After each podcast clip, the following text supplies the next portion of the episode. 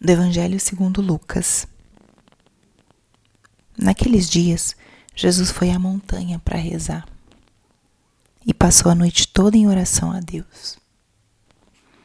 Ao amanhecer, chamou seus discípulos e escolheu doze dentre eles, aos quais deu o nome de apóstolos. Simão, a quem impôs o nome de Pedro, e seu irmão André.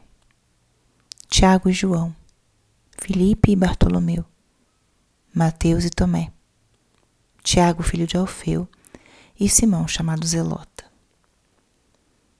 Judas, filho de Tiago, e Judas Iscariotes, aquele que se tornou o traidor. Jesus desceu da montanha com eles e parou no lugar plano. Ali estavam muitos dos seus discípulos e grande multidão de gente de toda a Judéia e de Jerusalém, do litoral de Tiro e Sidônia vieram para ouvir Jesus e serem curados de suas doenças. E aqueles que estavam atormentados por espíritos maus também foram curados. A multidão toda procurava tocar em Jesus, porque uma força saía dele e curava a todos.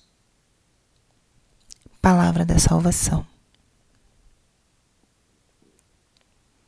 Espírito Santo, alma da minha alma, ilumina minha mente, abre meu coração com o teu amor, para que eu possa acolher a palavra de hoje e fazer dela vida na minha vida.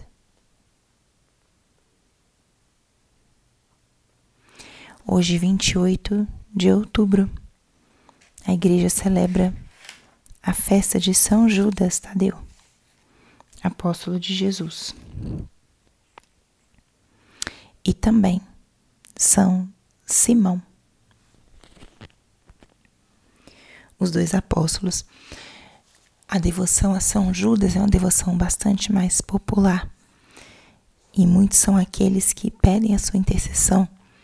É conhecido como o santo das causas impossíveis. E celebrar a, a festividade de um apóstolo sempre nos faz meditar, refletir sobre a realidade do chamado de Deus. Os apóstolos, os doze, foram homens comuns, homens do seu tempo, que viviam uma vida cotidiana simples, alguns deles com histórias difíceis, alguns com histórias de pecado, e que foram escolhidos por Jesus para estar com Ele e para anunciar. Contemplar a vida e a vocação de um apóstolo é contemplar a nossa própria vocação, porque pelo nosso batismo nós também estamos chamados à santidade e ao apostolado. Também estamos chamados a sermos anunciadores da boa nova de Jesus com a nossa própria vida. Celebrar a festividade de um apóstolo significa contemplar o grande mistério dessa escolha de Deus para caminharmos e vivermos a sua própria vida. Os apóstolos não foram só funcionários de Jesus, contratados para colaborar com a sua empresa, mas foram verdadeiros amigos. Foram homens que conviveram com Cristo, partilharam sua própria vida e depois foram enviados a fazer o mesmo. Inclusive, como palavras do próprio Jesus, fazer coisas maiores ainda. E esse chamado, ele não é um chamado aleatório. Diz a palavra que Jesus passou a noite toda em oração e depois chamou os doze. A escolha, a vocação, é algo que está no coração do nosso Deus. Em algum momento ela se revela, ela se apresenta. E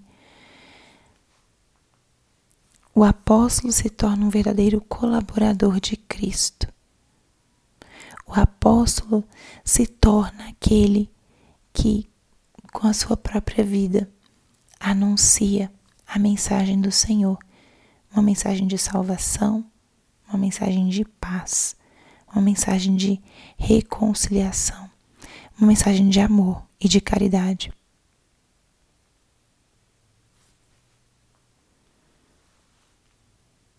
Experimente Jesus hoje, também te chamando pelo nome, da mesma forma que ele chamou Judas e Simão. Imagine como Jesus também rezou por você, sonhou com você e num determinado momento te chamou e te envia. Renova hoje a tua vocação cristã, tua vocação de discípulo, de apóstolo. Dê a Jesus teu sim, o teu fiat, o teu faça-se, o teu compromisso de seguir a Cristo e de testemunhá-lo com a sua própria vida.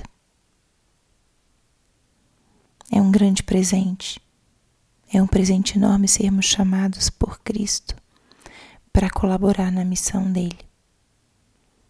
Cabe a nós acolher o chamado e responder. E é muito.